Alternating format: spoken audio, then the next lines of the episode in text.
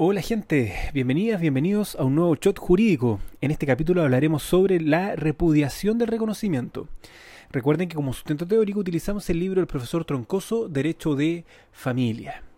Como lo vimos en el shot anterior, les recomiendo que lo escuchen, el reconocimiento es un acto jurídico unilateral. Por lo tanto, es perfecto por la sola voluntad de quien lo reconoce. Pero esto, y lo, vimos en un artículo, eh, no quita que el hijo, en este caso, pueda repudiar este reconocimiento, incluso aunque la afiliación sea efectiva. Para esto vamos a leer el artículo 191 del Código Civil. Dice, el hijo que al tiempo del reconocimiento fuere mayor de edad podrá repudiarlo dentro del término de un año, contado desde que lo conoció. Si fuere menor, nadie podrá repudiarlo sino él y dentro de un año a contar desde que, llegado a la mayor de edad, supo del reconocimiento. De esta lectura ya podemos sacar algunas características y requisitos. En primer lugar, solo puede repudiarse el reconocimiento voluntario espontáneo. El provocado y el reconocimiento forzado no pueden repudiarse porque se han producido a instancias del reconocido y no por iniciativa de quien reconoce. En segundo lugar, es unilateral, se perfecciona por la sola voluntad de quien repudia. En tercer lugar, es solemne. El, artículo 191, pero ya en su inciso cuarto, dice el repudio deberá hacerse por escritura pública dentro del, plazo señalado en el presente artículo. Esta escritura deberá inscribirse al margen de la inscripción de nacimiento del hijo. Acá el profesor indica que se sostiene que las solemnidades son la escritura pública y la subinscripción, pero también indica él que puede estimarse que la subinscripción es una formalidad de publicidad para hacer oponible la repudiación a terceros. En cuarto lugar, no puede repudiar el hijo que durante su mayor edad hubiere aceptado el reconocimiento en forma expresa o tácita. Eso lo dice el artículo 192 en su inciso primero. En el inciso segundo y tercero indican qué se entendería por expresa o tácita. Dice el inciso segundo, la, aceptación es expresa cuando se toma el título del hijo, de hijo, en instrumento público o privado o en acto de tramitación judicial es tácita cuando se realiza un acto que supone necesariamente la calidad de hijo y que no se hubiera podido ejecutar sino en ese carácter. Ahora el artículo 191 y el 193 nos ayudan a determinar quiénes pueden repudiar, cuáles son las personas.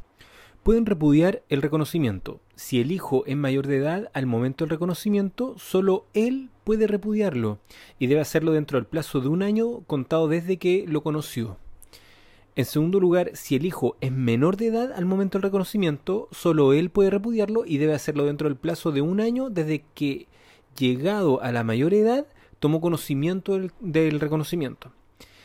Tercero, si el hijo reconocido mayor de edad se encuentra en interdicción por demencia o sordomudez, puede repudiar por él su curador, pero para ello requiere de previa autorización judicial.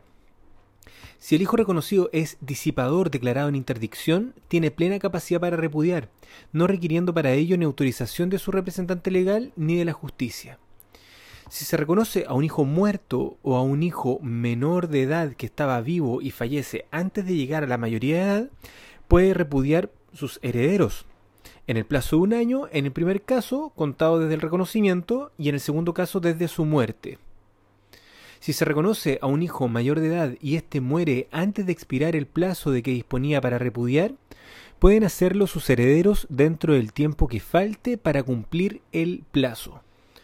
Ahora, respecto a los efectos de la repudiación, leamos el artículo 191, inciso quinto Dice, la repudiación privará retroactivamente al reconocimiento de todos los efectos que beneficien exclusivamente al hijo o sus descendientes, pero no alterará los derechos ya adquiridos por los padres o terceros, ni afectará los actos o contratos válidamente ejecutados o celebrados con anterioridad a la subinscripción correspondiente.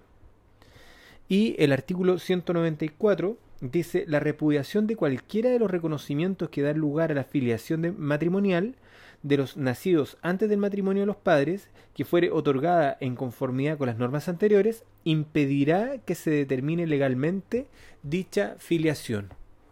Sobre este último artículo, el profesor Troncoso cita al gurú sensei maestro Ramos Pasos, eh, que explica esto. Dice, para entender este artículo debe recordarse que en el caso del hijo que nace con anterioridad a la celebración del matrimonio de sus padres, tiene filiación matrimonial siempre que la paternidad y maternidad hayan estado previamente determinadas por los medios que este código establece. Luego, si los padres reconocen al hijo y posteriormente se casan, el hijo por ese solo hecho tiene filiación matrimonial. Pero si con posterioridad el hijo repudia los reconocimientos, deja de haber filiación matrimonial. Bien, con esto damos por terminado este shot. Les mando un abrazo y nos vemos en el siguiente capítulo. ¡Chao!